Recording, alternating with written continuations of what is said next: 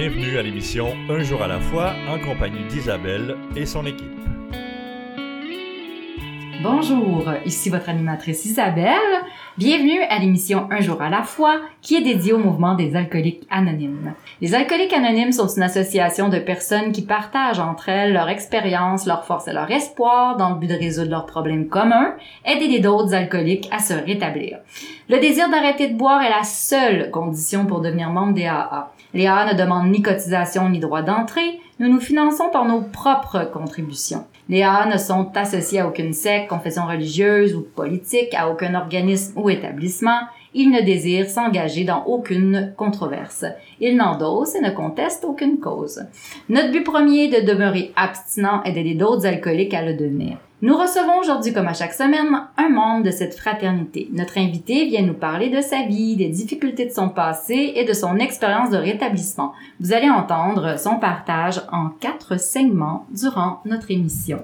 Alors, euh, aujourd'hui, nous accueillons euh, une jeune femme, je sais pas son âge, mais elle me semble, elle me semble quand même une jeune femme encore pétillante parce que leur établissement, c'est ce que ça donne. Ça nous donne une belle lumière puis une belle euh, euh, on sent la vie, on sent la vibration à l'intérieur. Puis c'est ce que je sens euh, quand elle est arrivée, euh, Anne-Sophie, tout à l'heure. tout le temps, des belles personnes, je suis contente de la recevoir.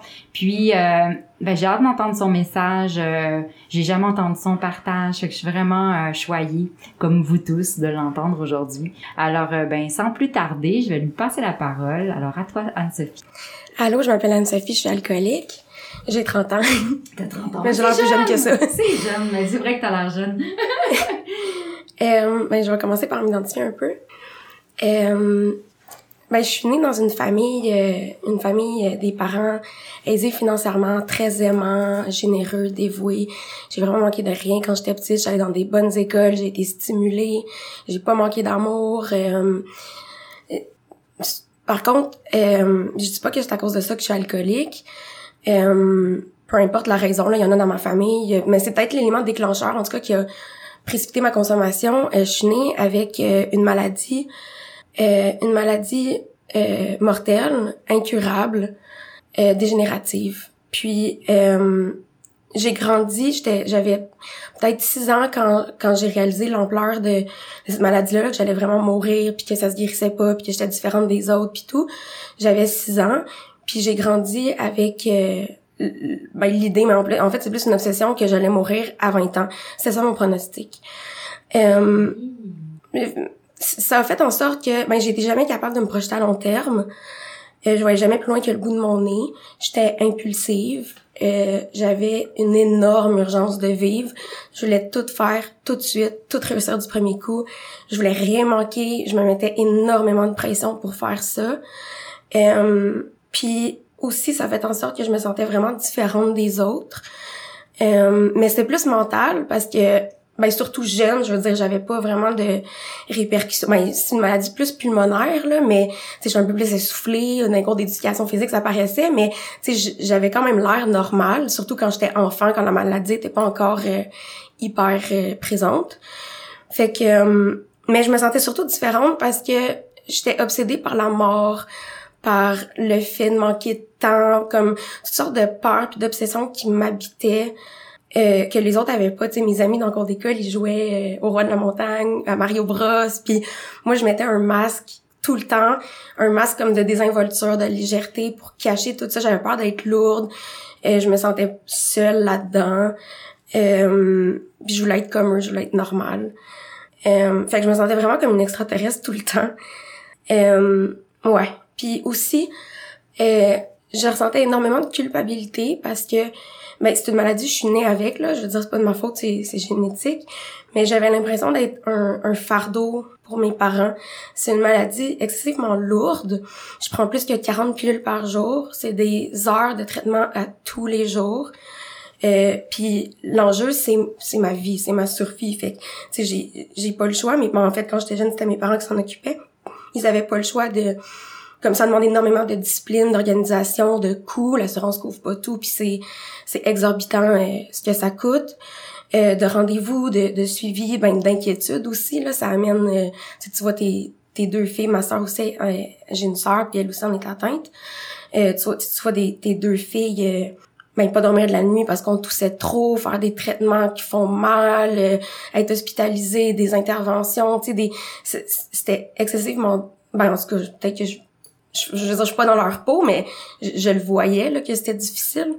Puis j'étais témoin des conflits que ça créait parce que ma mère elle voulait trop protéger notre santé, mon père était plus comme faut qu'ils vivent leur vie, puis bref, tu sais je, voyais comme j'étais témoin de ça, puis dans ma tête c'était moi la responsable, puis c'était de ma faute, puis je me sentais excessivement coupable, j'avais l'impression d'être un poids, d'être un boulet.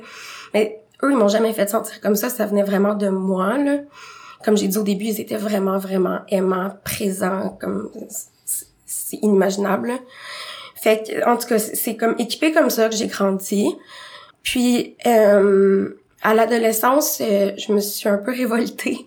J'ai pas mal abandonné tous mes traitements puis mes pilules. J'étais tannée, je voulais être comme tout le monde. C'était, c'est tellement lourd comme ce que ça demande en, en termes de discipline. Euh, tu sais, moi, passer une nuit chez une amie, j'apportais une valise de médicaments, de pompes, de machines, de... C'est, lourd, là. Puis je me suis tannée, là, évidemment, tu sais, crise d'adolescence, là, mais dans mon cas, c'était c'était assez intense. Puis euh, j'ai j'ai aucune demi-mesure dans la vie, là. Je suis sûre que il y a d'autres monde qui va s'identifier à ça. C'est pas parce que je suis malade que j'ai ça, mais peut-être que ça a comme exacerbé ce trait-là parce que j'avais pas de temps à perdre, fallait que je fasse tout tout de suite, puis comme je suis déjà de nature hyper intense, mais je pense que comme le fait d'être malade, d'avoir comme vraiment une épée Damoclès au-dessus de la tête, ça a ça a décuplé cette intensité là. Fait que euh, bref, c'est ça, je me suis je me suis vraiment révoltée à l'adolescence, j'ai tout abandonné, puis il fallait que comme j'ai jamais su trouver l'équilibre entre profiter de la vie, faire le party, vivre mes premières expériences avec mes amis, puis les gars puis tout, puis euh, protéger ma santé. J'ai jamais su trouver l'équilibre. Puis encore aujourd'hui, c'est pas mal un combat quotidien.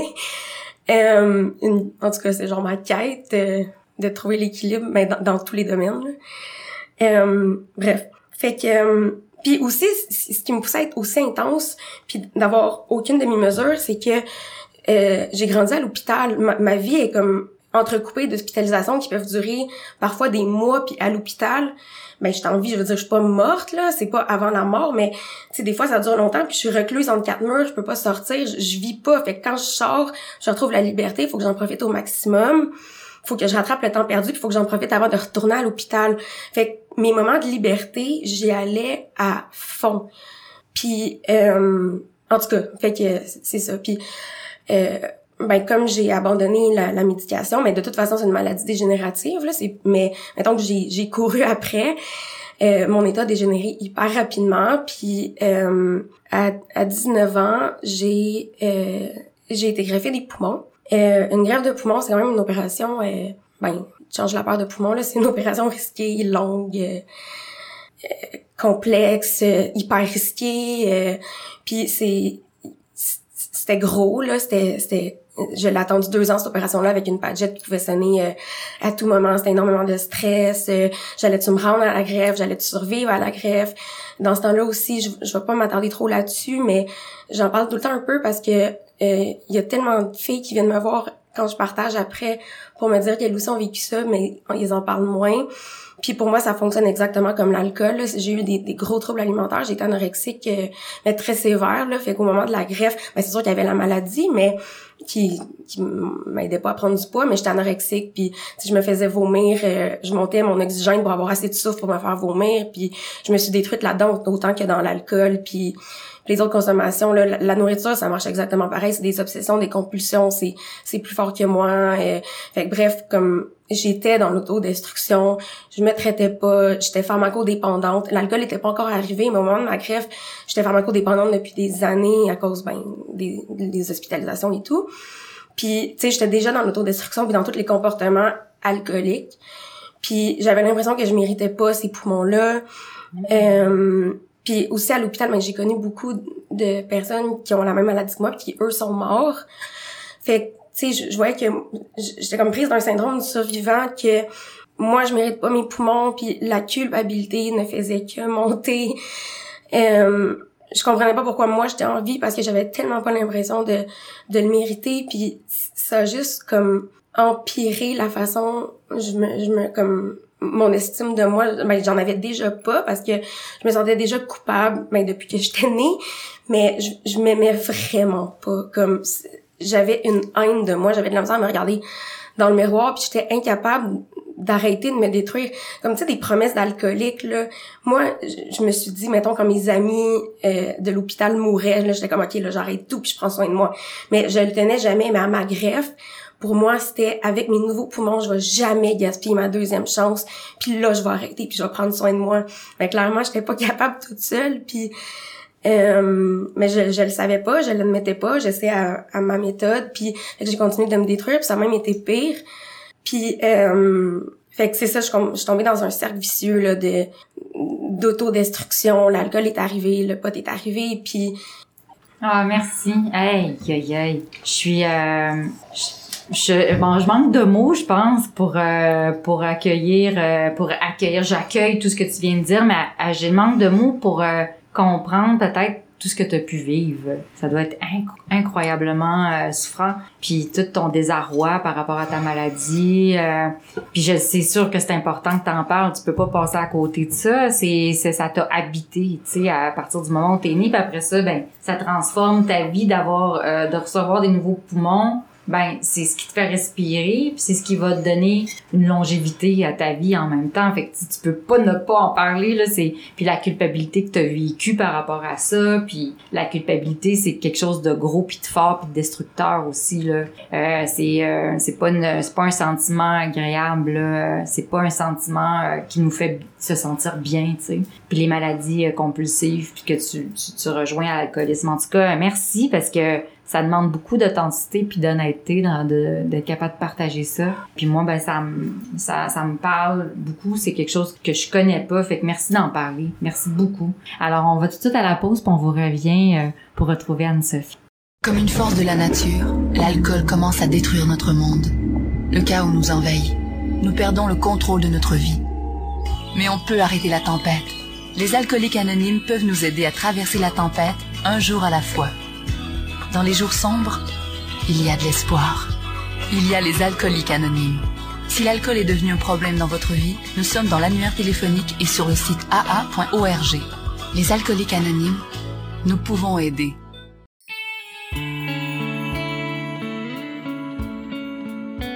Vous écoutez l'émission Un jour à la fois en compagnie d'Isabelle et son équipe. Bonjour, euh, j'espère que vous êtes toujours avec nous. Et puis, euh, ben, moi, je suis toujours là, Isabelle au micro, à l'émission Un jour à la fois. Je vais vous lire un court texte de la littérature des AA. Euh, j'ai choisi Les réflexions de Bill, le mode de vie des AA. Je suis à la page 119 et ça se, ça se, s'intitule, voilà. Sur la grande route. Je suis maintenant conscient que mes anciens préjugés contre les membres du clergé étaient aveugles et erronés. Ils ont sauvegardé pendant des siècles une foi qui aurait pu disparaître complètement. Ils m'ont indiqué la voie, mais je n'y ai pas porté attention. J'avais tant de préjugés, j'étais tellement centré sur moi-même. Je n'ai consenti à ouvrir les yeux que parce que je n'avais pas d'autres alternatives. L'homme qui m'a fait entrevoir la vérité était un laïc qui souffrait comme moi. Grâce à lui, j'ai enfin retrouvé la lumière. Sorti de l'abîme et ayant repris pied, je me suis immédiatement rendu compte que je me trouvais sur la grande route et que je n'avais plus qu'à marcher. Hum, quelque chose de ça. Alors, euh, sur euh, ce mot de lumière, on va retrouver euh, Anne-Sophie euh, qui a dû euh, avoir euh, beaucoup, beaucoup d'inspiration, de lumière pour traverser tout ce qu'elle vient de nous conter déjà dans son premier segment avec la maladie des poumons, puis la greffe, puis d'accepter de vivre, mais dans l'autodestruction en ce moment aussi, là, qu'elle nous expliquait, il y avait tout ce facteur-là qui est là, la honte, la culpabilité, tout ça qui, qui, qui l'habite. ben donc, je lui laisse la parole pour qu'elle continue à nous raconter ça, comment qu'elle a traversé tout ça. Alors à toi, Anne-Sophie. Bon, fait que c'est ça. Je, ben là, je viens d'avoir ma greffe. Puis, bon, comme je disais, je, pensais que je la méritais pas du tout. Puis, c'était un cercle vicieux de, de culpabilité, haine de moi, autodestruction, consommation. Euh, puis ça, ça a vite, vite, vite empiré. L'alcool est, est arrivé, le pot aussi, comme je pense que c'est là-dessus que j'ai terminé tantôt. Euh, avec mes nouveaux poumons, j'ai fumé du pot à tous les jours pendant des années. Euh, puis aussi, en, même temps, l'opération s'est super bien passée. J'avais juste 19 ans, fait que mon corps était vraiment euh, en forme, puis j'ai, j'ai, je m'en suis remis très très vite, euh, puis bien. C'est, c'était incroyable, tout comme tout d'un coup la santé que j'avais que j'avais pas mal jamais eu de ma, ma vie. Puis euh, pour moi, ça a été hyper angoissant parce que je, tout d'un coup, je découvrais une liberté, puis comme je pouvais faire quelque chose de ma vie, ce que j'avais jamais considéré, puis euh, j'ai j'ai été comme paralysée de euh, j'avais peur de faire le mauvais choix, peur de je, je savais pas quoi faire, quoi devenir, euh, puis au lieu de, de me poser des questions, de d'essayer des trucs quitte à à ce que ce soit pas la bonne chose puis me reprendre après puis j'étais incapable puis juste allée plus dans dans la consommation. Euh, puis ben en fait j'étais allée en pâtisserie puis c'est aujourd'hui c'est vraiment une passion mais je pense que sur le coup euh, c'était beaucoup motivé par les troubles alimentaires. Mais j'ai toujours aimé ça là mais c'était comme une voix puis sais, je me suis pas posé tant de questions. Dans ma tête, j'avais pas le temps d'aller au cégep puis d'aller à l'université. ça, c'est un truc qui m'intéressait, fait que je suis allée, mais parce que à cause du manque de temps de faire des vraies études, tu sais. Mm.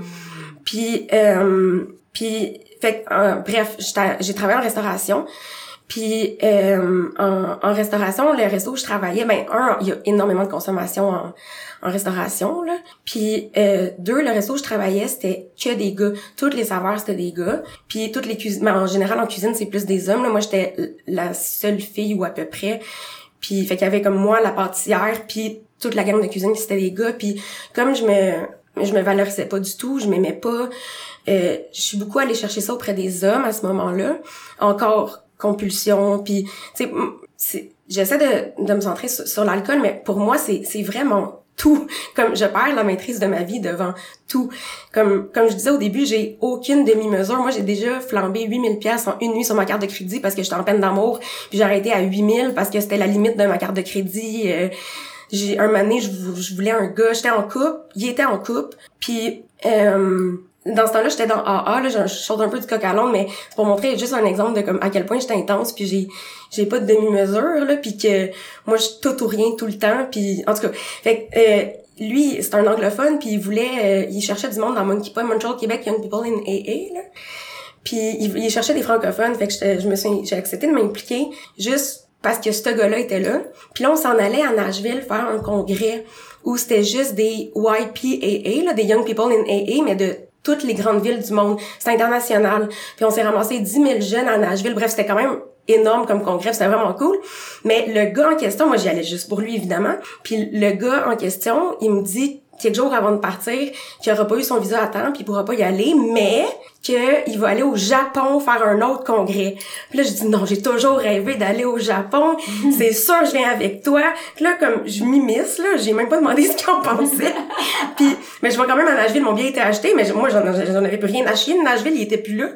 Puis, euh, puis j'achète mes billets d'avion pour aller au Japon avant que lui-même ait acheté les siens. Puis finalement, je l'ai juste suivi au Japon. Quand honnêtement, le Japon, à ce moment-là, ça m'avait jamais intéressé comme destination. C'était vraiment que pour lui.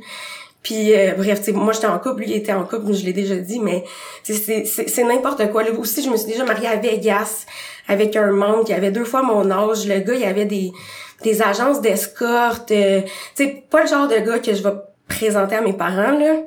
Mais, ouais, comme ça faisait deux mois qu'on se connaissait, on s'est marié à Vegas, je l'ai laissé un mois plus tard, puis, tu je voulais me marier dans la vie, j'ai pas réfléchi, on va se marier à Vegas, puis c'était fini, puis en tout cas.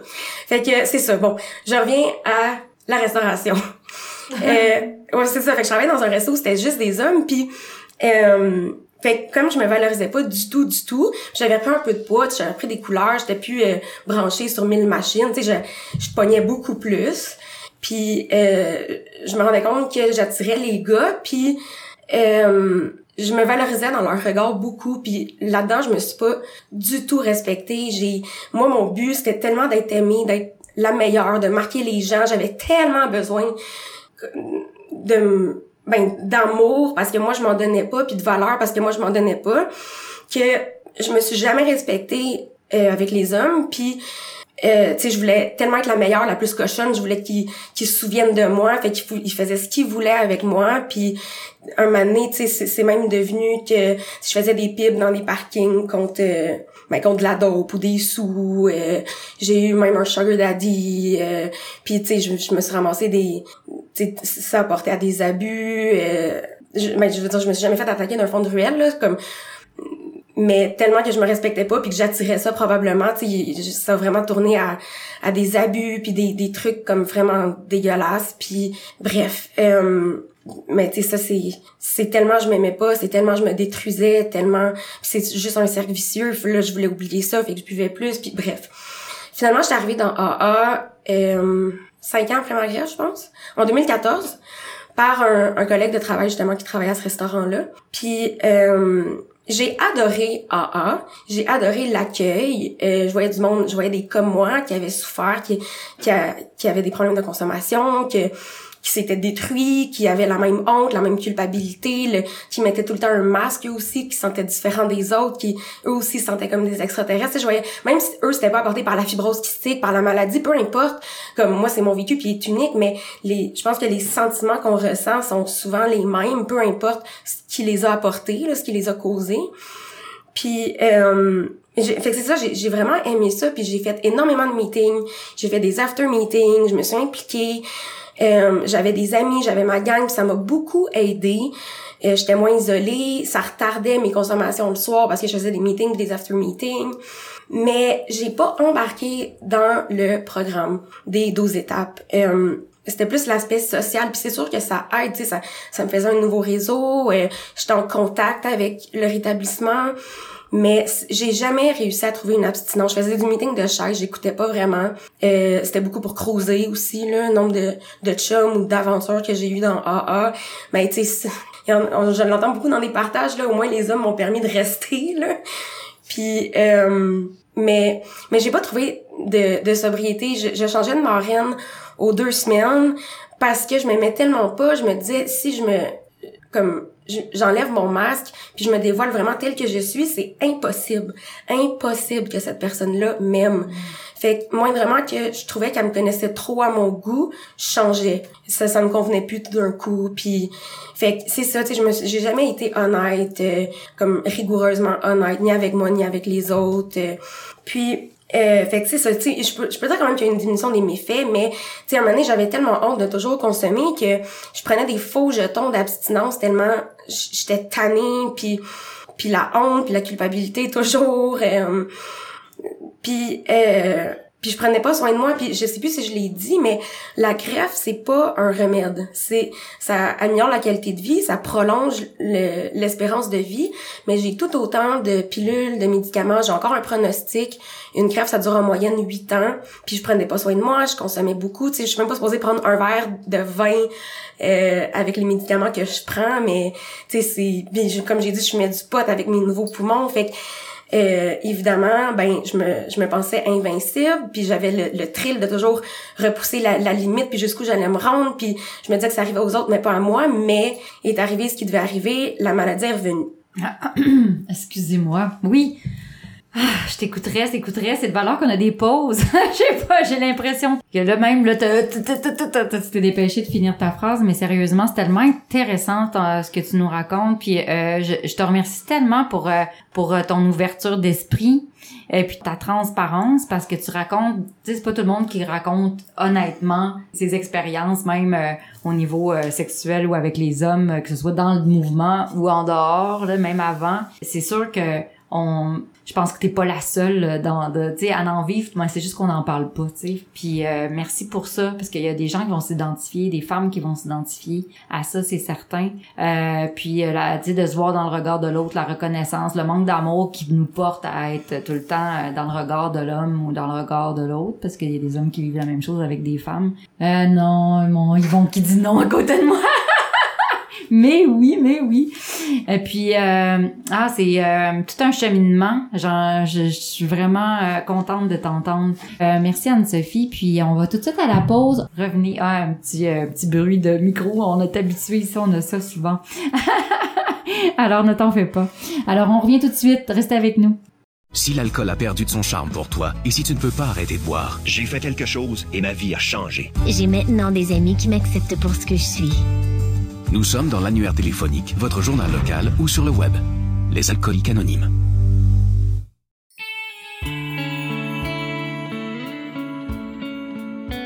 Vous écoutez l'émission Un jour à la fois en compagnie d'Isabelle et son équipe. Nous sommes de retour à l'émission Un jour à la fois et je suis Isabelle, je suis au micro avec vous et très heureuse toujours de vous euh, de vous parler. Nous avons un site internet pour notre émission de radio. Ce site est un jour à la fois émission.org. Vous allez euh, y trouver la liste de nos radiodiffuseurs et nos horaires de diffusion exactement. Euh, vous pouvez aussi accéder à un jour à la fois par le site internet de la région 87 sur aa87.org et vous aurez là tous nos enregistrements. Ils sont sous forme aussi de podcasts. Alors 2020, 2021, on a eu plusieurs enregistrements bien sûr puisqu'on en a un par semaine et euh, notre année euh, présente qui est 2022, euh, vous allez avoir accès à ça sur le site ou en podcast sur euh, toutes les plateformes. Donc, euh, on est partout. Vous pouvez nous choisir sur celles que vous avez l'habitude d'écouter. Et si vous voulez euh, venir partager aussi votre histoire personnelle à l'émission, vous pouvez juste nous écrire. Il y a l'adresse courriel. Alors, vous avez juste à nous nommer que vous voulez venir nous voir, puis on va être super content de vous avoir avec nous. Et puis, on est au 3920 rue Rachel à Montréal. Donc, si vous êtes dans le coin ou vous avez le goût de faire un petit voyage à Montréal, venez-en, venez-vous-en. Alors, euh, on retourne vers euh, notre amie, euh, notre sœur, euh, notre sœur. euh, on est d'une fraternité, fait qu'on s'appelle souvent comme ça, les sœurs, euh, nos sœurs et nos frères. En tout cas, moi, je la prends comme ma sœur aujourd'hui. Euh, euh, je me suis, je me sens très touchée par, par ce qu'elle nous partage. Anne-Sophie a passé au travers quand même une maladie qu'elle porte toujours avec elle, donc qui a atteint ses poumons. Et puis, elle a eu une greffe à l'âge, c'est 19 ans, hein, je pense. Hein? Puis, elle continue quand même dans pendant le, le deuxième segment, elle nous racontait aussi qu'elle a comme beaucoup consommé, euh, beaucoup d'autodestruction et consommé dans toutes les sphères de sa vie. Donc, euh, plusieurs dépendances. Les hommes, la nourriture, euh, l'alcool, mais aussi des drogues, les médicaments, euh, tout ça, tout ça. Et puis, euh, elle a aussi fait un cours de pâtissière. Donc, c'est une pâtissière. Et puis, elle travaille donc en cuisine, euh, entourée d'hommes. Elle aime bien ça, tu sais. Puis aussi dans AA, elle dit qu'il y a une chance qu'ils étaient là peut-être, hein, mais ça fait partie aussi de son histoire. Et puis voilà, euh, je la laisse continuer parce qu'elle a, commencé à nous parler aussi de rétablissement parce qu'elle faisait pas les étapes, tout ça. Elle, elle faisait beaucoup du meeting, euh, mais le message commençait quand même à faire sa, sa place en elle parce qu'elle veut, veut pas, même si on fait juste du meeting, ben à un moment donné, on entend des choses quand même, puis ça peut changer notre euh, vision de la vie. Alors, elle doit commencer à prendre soin d'elle à un moment donné, je suis sûre. Alors, vas-y, ma chère, je te- je t'écoute. Bon, fait que euh, c'est ça, là, j'étais dans les, les fraternités, puis, euh, mais il y a eu une bonne diminution de mes faits, comme je disais, mais euh, je restais dans l'autodestruction. Puis, euh, c'est ça, je disais que la greffe, c'est pas une guérison. Il y a un, un, un pronostic aussi, il y a une durée de vie à une greffe. Les poumons vivent en moyenne entre 8 et 10 ans. Puis, euh, je prenais pas soin de moi du tout, puis j'ai commencé à être très malade. En peut-être deux ans après, ou un petit peu plus que deux ans après que je sois rentrée dans AA, j'ai j'ai été hospitalisée pendant euh, quatre mois euh, à l'hôpital Notre-Dame. Puis euh, pendant ces quatre mois-là, la pharmacodépendance est revenue, mais vraiment plus forte que jamais. Euh, puis j'étais encore, ben je pouvais pas évidemment me procurer d'alcool ou peu importe, mais euh, je je payais soit en nature, soit en argent, euh, des mômes sa rechute ou des anciens collègues. euh, puis je m'arrangeais, tu sais, comme on, on on parle beaucoup de volonté déchaînée là. J'avais une volonté déchaînée à consommer puis à me détruire, puis il y a rien qui pouvait m'en empêcher. Puis aussi, ben, je connais les hôpitaux par cœur, j'ai grandi là, je connais, tu sais, c'est moi qui qui fait les qui programme ma pompe, qui arrête mes médicaments, qui me débranche. Euh, J'ai, je connais tout le monde à l'hôpital, c'est mes amis. J'ai des aventures avec quelques gars d'hôpital. Euh, Bref, comme je, je, connais les, les dessous des hôpitaux. Puis euh, je, je m'arrangeais aussi pour avoir euh, ben toutes sortes de médicaments puis de, de drogues d'hôpital. Euh, puis euh, bref. Fait que c'est ça, euh, ces quatre mois-là, ça a vraiment été la déchéance. En plus, j'étais vraiment malade pulmonairement. Puis, euh, tu sais, j'ai vraiment fait un une overdose là. J'ai perdu contact j'ai fait une psychose j'ai fait j'ai perdu contact avec la réalité pendant peut-être trois quatre jours. Puis euh, une fois j'étais en dépression respiratoire j'étais vraiment en train de mourir. Je faisais même pas six respirations minutes je dormais puis euh, je pense que mon père est allé chercher quelqu'un d'urgence. En tout cas tu sais je, m'en suis sortie là clairement je vous parle aujourd'hui. Mais c'est juste pour dire à quel point là j'étais vraiment rendue au bas fond de, de ma consommation. Puis quand j'ai eu mon congé d'hôpital je me faisais même pas confiance pour retourner. Moi je vivais euh, sur le plateau sur Saint-Denis au coin de Laurier toute seule à côté de je sais pas combien d'épiceries, dépanneurs, euh, bars, pubs, restos, euh, tout était à ma euh, comme j'avais accès à tout hyper facilement. Puis euh, j'avais peur, j'avais pas d'idée suicidaire mais j'avais juste peur de consommer jusqu'à ce que je me réveille plus. Puis euh, fait que j'étais allée chez mon père, mon père est plus comme en région éloignée pour aller au dépanneur le plus près, faut une auto, puis j'avais pas d'auto. Puis aussi ben il y a lui, il y a sa femme, ils ont deux enfants, euh, ils étaient adolescents dans dans ce temps-là, fait que tu sais je, me mettais des bâtons dans, les roues puis je pensais comme une espèce de fuite géographique là trouver la, la solution. Encore là ma méthode euh, je suis capable tout seul j'ai pas besoin d'aide euh, mais euh, ça, ça ça a pas marché du tout. Je payais du monde de Montréal. Je fais ça, ça, me coûtait juste plus cher parce je payais leur gaz. Puis leur déplacement je prenais le taxi pour me rendre euh, tu sais à, à SAQ euh, ou au dépanneur. Puis tu sais je m'arrangeais quand même encore là une volonté déchaînée puis j'ai j'ai pas de demi-mesure là. Quand je veux euh, je vais tout faire pour l'avoir. Puis comme peu importe là, que je sois en train de mourir quasiment tellement ma santé est devenue euh, est devenue mauvaise. Puis finalement je suis rentrée en thérapie. C'est là que c'est vraiment passé de quoi. J'ai fait une thérapie interne pendant trois mois. Fait c'est déjà euh, ben tu je consommais plus. Mes, idées se sont clarifiées tranquillement. J'ai retrouvé un peu mon jugement. Euh, la première semaine, honnêtement, je me souviens de rien. J'avais une caméra dans ma chambre tellement mon sevrage était dangereux. Euh, je pesais en bas de 80 livres. Euh, ben, je suis pas grande, là, mais c'était quand même très maigre. Euh, bref, puis fait la thérapie en soi a, fait son chemin. Euh, je, je me souviens d'une fois, j'en j'en parle, je donne souvent cet exemple-là dans mes partages parce que pour moi, il est tellement percutant. Euh, on était dans une thérapie de groupe, puis fallait que chaque personne, on se passait un miroir, puis quand le miroir arrivait devant toi, fallait que tu dises quelque chose de positif que tu trouves à ton sujet. Puis en te regardant dans le miroir, en regardant tes, en te regardant dans les yeux. Puis euh, hey, euh, moi j'étais peut-être au milieu du groupe, puis le miroir se passe, puis j'écoute pas ce que le monde dit, je fais juste dire me penser donc qu'est-ce que je vais dire puis le miroir arrive devant moi puis là je regarde mon reflet puis je me mets à pleurer dans ma tête là je trouvais rien à dire. Puis c'était sincère. Là. Pour moi, là, j'étais... Le monde aurait été mieux sans moi. J'ai juste apporté de la merde. Été un petit paquet de troubles. Euh, je mérite pas mes poumons. euh, je, je mérite pas d'être en vie. euh, je, je m'aimais pas. Je ne m'aimais pas. Puis là, la thérapeute, c'était une table longue, puis moi, j'étais comme à l'extrémité, ma thérapeute était à l'autre extrémité. Là, là, comme elle marche tout le long de la table, puis elle s'assoit face à moi. Puis elle me dit, Anne-Sophie, aujourd'hui, je vais être ton miroir. Mais ça va être la seule fois. Puis là, elle déblatère des qualités. Là, elle parle de mon sourire, de la lumière dans mes yeux, de, de mon courage, de ma résilience, de mon rire. de Puis je l'écoutais, là, puis je pleurais, puis j'a- j'avais de la misère à le recevoir. J'avais de la misère à voir qu'elle qu'elle parlait de moi, puis en même temps, ça me touchait tellement. Puis euh, fait que elle, elle dit ça puis elle dit la prochaine fois c'est toi qui va qui va réussir à trouver des choses. Puis tu sais je suis comme restée sous le choc je me souviens même pas ce que j'ai répondu mais c'était tellement venu me chercher. Puis quelques jours après elle est arrivée avec des petites lunettes roses du dollar à moi puis elle m'a dit maintenant tu vas dehors avec ces lunettes là les lunettes sont encore sur ma commode là.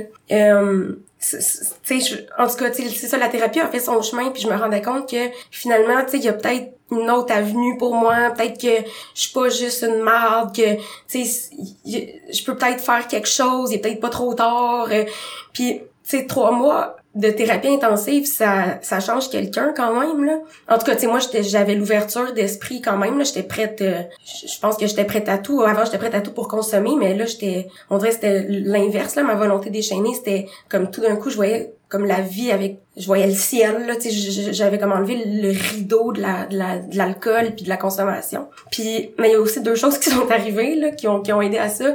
Il y a un gars qui est rentré en thérapie évidemment.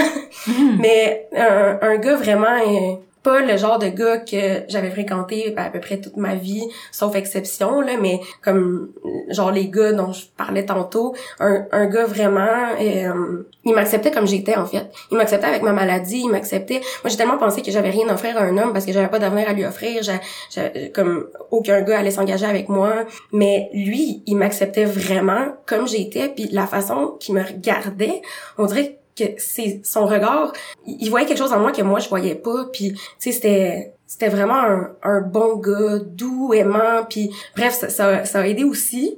Puis aussi, oh merde. Ça va, inquiète pas.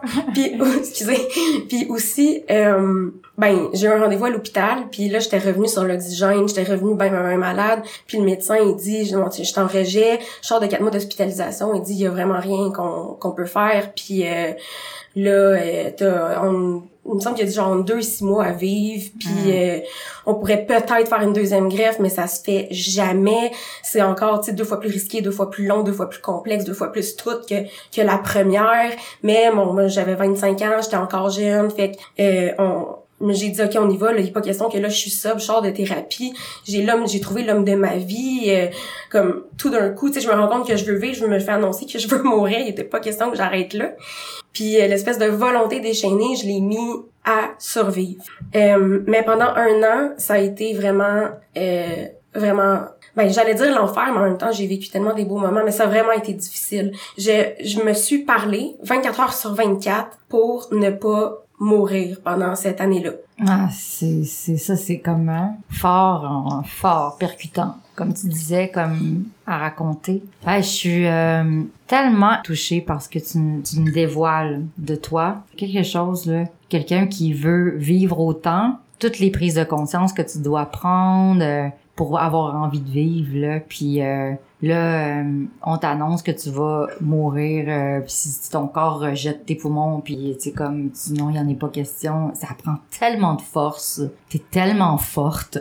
c'est comme euh, incroyable. Puis quand tu dis ça me prend la même volonté déchaîner pour vivre aussi là, dans notre méthode, ça m'a fait penser, tu sais quand tu dis les demi-mesures ne nous les ont demi-mesures ne nous ont rien donné. Les demi-mesures ne nous ont jamais rien donné. Toi t'as donné en, dans tous les, les domaines là, mais aussi pour vivre, tu sais le respirer. C'est puis en plus aussi dans l'amour, l'amour de soi. Et quand tu parles de ça, le miroir là, puis l'amour de soi, euh, oui, effectivement, ça peut pas être plus euh, fort que ça la manière que tu l'exprimes parce que souvent on est là à se détester puis à pas s'aimer puis à se détruire de toutes sortes de façons mais ton exemple il est fort puis euh, apprendre à s'aimer pourquoi c'est si difficile on est comme quand même la plus belle personne sur la terre puis on doit se donner tout cet amour là à soi en premier. Fait qu'en tout cas je te remercie. C'est extrêmement touchant. Fait qu'on va aller à la pause puis revenez euh, tout de suite avec nous.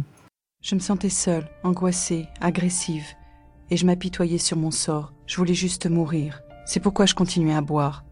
Personne n'aurait pu vivre un tel cauchemar. Puis j'ai assisté pour la première fois à une réunion des AA à mesure qu'elle se racontait, j'ai découvert que toutes ces personnes avaient connu le même enfer. Je n'étais donc pas la seule.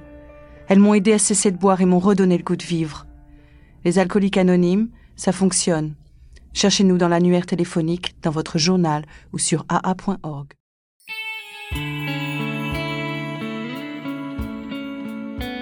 Vous écoutez l'émission Un jour à la fois en compagnie d'Isabelle et son équipe. Nous sommes de retour euh, à notre émission euh, Un jour à la fois. Alors, toujours Isabelle au micro, je me dépêche de vous aviser que si vous souhaitez en apprendre davantage sur le mouvement des alcooliques anonymes, allez consulter le site officiel des alcooliques anonymes du Québec sur aa-québec.org.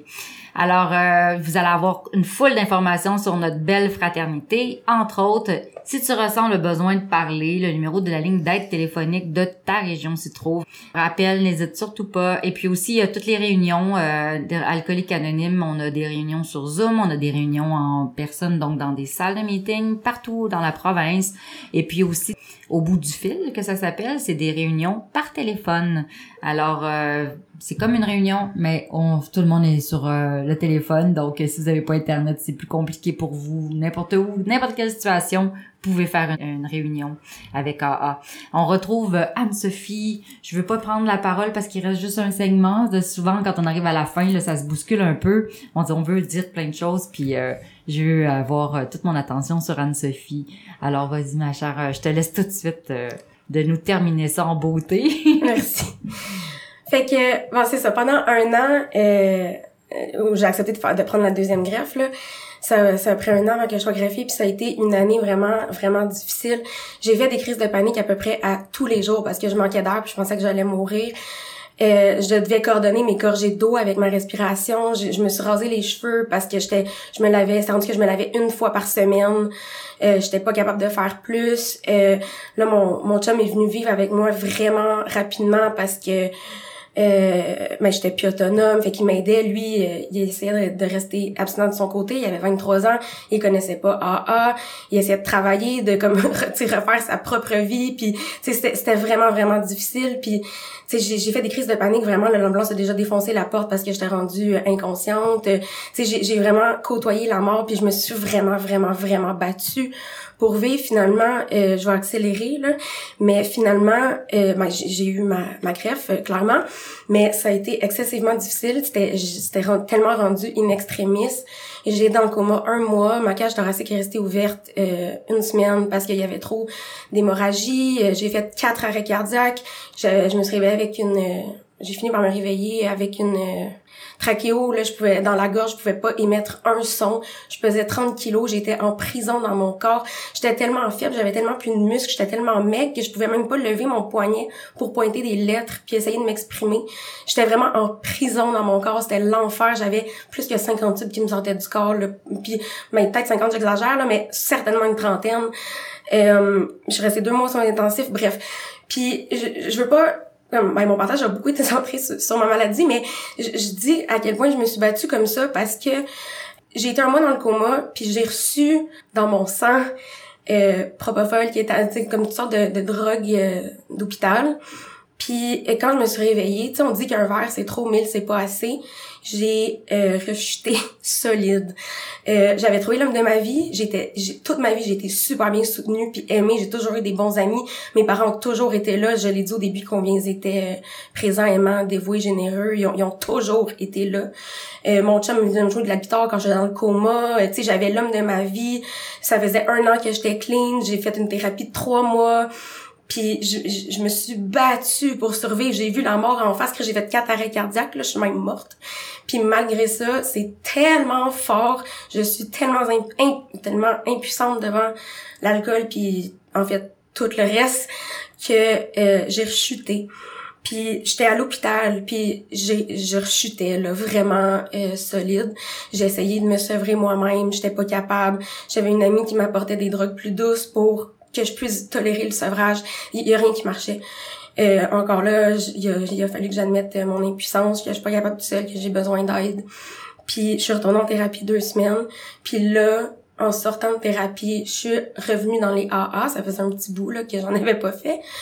Puis euh, je me suis trouvée une marraine. Ça fait ma date de sobriété, c'est le ben d'abstinence, c'est le 27 septembre 2018. Depuis ce temps-là, j'ai ma marraine. On a rentré dans les étapes. Euh, on, s'est rencontrés à toutes les semaines. J'ai pas manqué un rendez-vous. J'étais prête à tout pour me rétablir. Euh, puis je, je, le demande tout le temps aux filles que j'accompagne à travers le gros livre. Est-ce que tu es prête à tout? Puis si c'est non, c'est bien correct. Pour vrai, je te respecte, puis je t'aime comme t'es, puis je vais être là quand tu vas être prête. Mais faut être prête à tout. Puis, euh, fait que moi, j'étais prête à tout. Puis, j'ai pas manqué une rencontre. Ça a été la priorité numéro un, ben évidemment avec ma santé. Là. Fallait que je me remette d'une deuxième greffe de poumon. Puis, euh, fait que c'est ça, j'ai passé à travers toutes les étapes. J'ai confié ma, ma volonté ma vie à Dieu. Ça, je le refais à tous les jours. Puis Dieu, pour moi, euh, tu sais, par définition, je pense que, ben ça, c'est pas moi qui le dis, là, mais je vais partir des trucs de philo. Mais par définition, le langage humain puis les, les concepts humains ne peuvent pas définir tout ce qui appartient au divin. Puis tu sais, à la place de me casser la tête à trouver une signification, une conception à Dieu, moi, comme je me connecte dans moi, puis je le ressens, puis pour moi, c'est l'amour. Puis c'est vraiment juste ça. Puis il se manifeste à travers mon chum, mes parents, mon équipe médicale, le ciel bleu, l'été, ma marraine, les AA. Il se manifeste de toutes sortes de façons, mais pour moi, c'est juste l'amour. Puis quand je prie, je le sens dans moi, puis c'est tout. Puis comme je me casse pas la tête avec ça parce que je sais que j'en ai besoin. Je sais que pour moi c'est la méthode qui marche pour que je continue à rester sobre. Fait que euh, c'est ça, j'ai passé à travers mes étapes, j'ai fait ma neuvième, mais ma quatre, ma cinq, ma neuf. Euh, Aujourd'hui, depuis mai 2019, depuis que j'ai fini mes étapes, depuis ce temps-là que j'accepte de partager, puis je partage pas mal, que j'accepte de m'impliquer, de redonner, que je fais le cheminement du gros livre, des étapes avec des filles. Euh, J'en ai une qui est dans sa 4 présentement, une autre m'envoie sa dixième à tous les soirs, euh, mais deux autres en fait me l'envoient, euh, une elle va moyen, mais tu sais comme je suis là pour elle, puis aujourd'hui je me sens utile, je me valorise, je sais que je sers à de quoi. Euh, J'envoie ma, ma dixième à ma marraine à tous les soirs. Pour moi, c'est non négociable. Puis ça crée une relation tellement puissante là. Ma marraine, c'est tout de moi. Elle me connaît peut-être mieux que mon chum ou que mes propres parents qui m'ont tricoté. Comme, est-ce que tu as été euh, égoïste ou malhonnête? Est-ce que tu as eu du ressentiment ou de la peur? Est-ce que tu aurais pu mieux faire quelque chose? Est-ce que tu as pensé à toi toute la journée? Est-ce que tu as cherché à être utile? Toutes les questions de la dixième étape, nomme des gratitudes. Euh, c'est quoi ton succès ou, ta réussite? Moi, ma liste de gratitude, là, pour vrai, là, il y en demande trois dans le gros livre. Moi, j'en mets 30. L'air qui rentre dans mes poumons, ma sobriété, c'est des cadeaux inestimables. Juste voir, mon chum hier, il me dit, euh, ah, c'est beau les bourgeons. Je suis comme, yo, ça fait deux semaines, je le mets dans ma liste de gratte les bourgeons à tous les jours. Je trouve ça tellement beau parce que j'ai plus le rideau de l'alcool dans mes yeux. Je vois la vie puis je m'émerveille devant la vie. Est-ce que c'est tout le temps facile? Pas du tout. Je braille excessivement souvent. J'en ai souvent mon cash. Je suis souvent dépassée. J'aimerais ça que ce soit facile. Des fois, j'ai pas de répit. Je prends encore 40 pilules par jour, des heures de traitement par jour. Je suis diabétique, je fais de l'insuffisance rénale, je fais de l'ostéoporose, je fais de la haute pression, je suis encore alcoolique. Euh, j'ai sûrement d'autres trucs de santé que j'ai oubliés, mais peu importe, c'est pas facile. Mais aujourd'hui, j'ai les outils puis les ressources pour accepter ça, apprendre à vivre avec, puis en fait, ben l'accepter, c'est tout. Puis euh, puis je les utilise ces outils puis ces ressources là. Je sais que toute seule, je suis pas capable. Euh, puis sais, moi, ma, ma routine, mettons, à tous les jours, là, je fais ma lecture, ma prière, ma méditation, j'envoie ma 10 à ma marraine. J'ai mes rencontres d'étape, j'accepte de partager, j'ai mon meeting d'attache. Puis tout ça, c'est essentiel pour moi, puis c'est non négociable. C'est l'alcoolisme, là, c'est une maladie qui nous fait croire qu'on n'est pas malade. Puis c'est moins, mettons, concret que la fibrose kystique, par exemple. Parce que c'est une maladie qui nous fait croire qu'on n'est pas malade, puis c'est c'est une maladie plus dans la tête, c'est moins concret, c'est moins tangible. Mais comme si je prends pas mes antirejets, je donne, je me donne pas mon insuline, je prends pas mes, mes nébules, je, je vais mourir. Mais c'est exactement pareil. Si je fais pas ma lecture, ma méditation, ma prière, ma dixième étape, mes amendes honorables, euh, que je fais pas mes meetings, que je redonne pas, que je me descende pas de mon nombril, que je confie pas ma volonté puis ma vie, c'est si je rechute pas, je sais que je vais perdre ma paix puis ma sérénité. Puis ça, ça a pas de prix. C'est sûr que ça me tente pas après mes deux heures de traitement par jour de faire ma, fucking réflexion quotidienne ou d'envoyer mon inventaire à ma marraine, mais je le fais quand même parce que l'enjeu c'est ma survie puis ma santé mentale, c'est mon bien-être, c'est puis ce serait même égoïste de pas le faire parce que si si je perds ma paix puis ma sérénité, ben je peux pas je peux plus être utile, je peux plus accomplir la volonté de Dieu, je peux plus apporter ce que j'ai à apporter. Euh, ouais, fait que j'apprends vraiment à, à accepter tout ça même si c'est pas vraiment facile puis euh, je sais que tout ce chaos-là qui m'est arrivé, autant la maladie physique que, que l'alcoolisme, ça ça fait de moi qui je suis aujourd'hui. C'est, c'est un peu galvaudé puis quétaine. Mais, mais c'est vrai, tu sais, comme, mettons, je me ferais offrir un remède demain. Puis là, j'aurais euh, la santé, je pourrais boire un verre comme tout le monde, j'aurais des années devant moi, puis je serais normale. Ben, c'est sûr que ce serait tentant, je penserais à un deux secondes. mais je pense même pas que je dirais oui parce que ça, les j'ai tellement grandi, j'ai tellement évolué, j'ai tellement une conception de la vie différente, unique, qui fait de moi un attrait aujourd'hui, qui fait qu'il y a pas une jour, comme, parce que j'ai vécu l'enfer à chercher mon souffle comme une bonne pendant des années. Aujourd'hui, ça fait quatre ans que je suis greffée, bientôt, dans trois semaines. Euh, Aujourd'hui, il y a pas une journée qui passe sans que je capote pas parce que l'air rentre facilement dans mes poumons. Je suis capable de prendre une douche chaude. Je suis capable de faire l'amour. Euh, je suis capable de marcher, de parler sans être essoufflée, de rire. Mais c'est pareil avec l'alcool parce que j'ai été alcoolique puis ben je suis encore mais je veux dire prisonnière de la consommation à faire des choses que je voulais pas faire à, à, à me manquer de respect à, à, à, à léser les autres aujourd'hui ma liberté de choix de, de choisir ce que je fais puis ma paix d'esprit, ma paix intérieure, comme mes amis qui sont normales, qui peuvent avoir des enfants, qui, qui, qui s'épanouissent dans leur travail et tout, même s'ils ont l'air d'avoir une belle vie, eux, ils sont pas conscients de ça. Fait que, ben, je vais finir là-dessus, là, elle m'a fait signe, j'ai déjà dépassé mon temps, merci. On t'aurait écouté encore au moins une heure. Euh, vous la voyez peut-être pas, vous, là, mais vous avez sûrement écouté chacun de ces mots, puis je sais que vous avez pu comprendre, euh, comprendre à quel point cette femme-là veut vivre, tu sais, puis à quel point elle est dans l'amour. Tu sais, elle a dit tantôt l'amour. Wow! Je tiens à remercier tout le monde, euh, nos invités, euh, ben notre invité, mais aussi Yvon à la console, puis euh, nos auditeurs, l'équipe au complet, les collaborateurs radiodiffuseurs. Euh, ici votre animatrice Isabelle. Merci d'être avec nous, puis à la prochaine. Bonne semaine.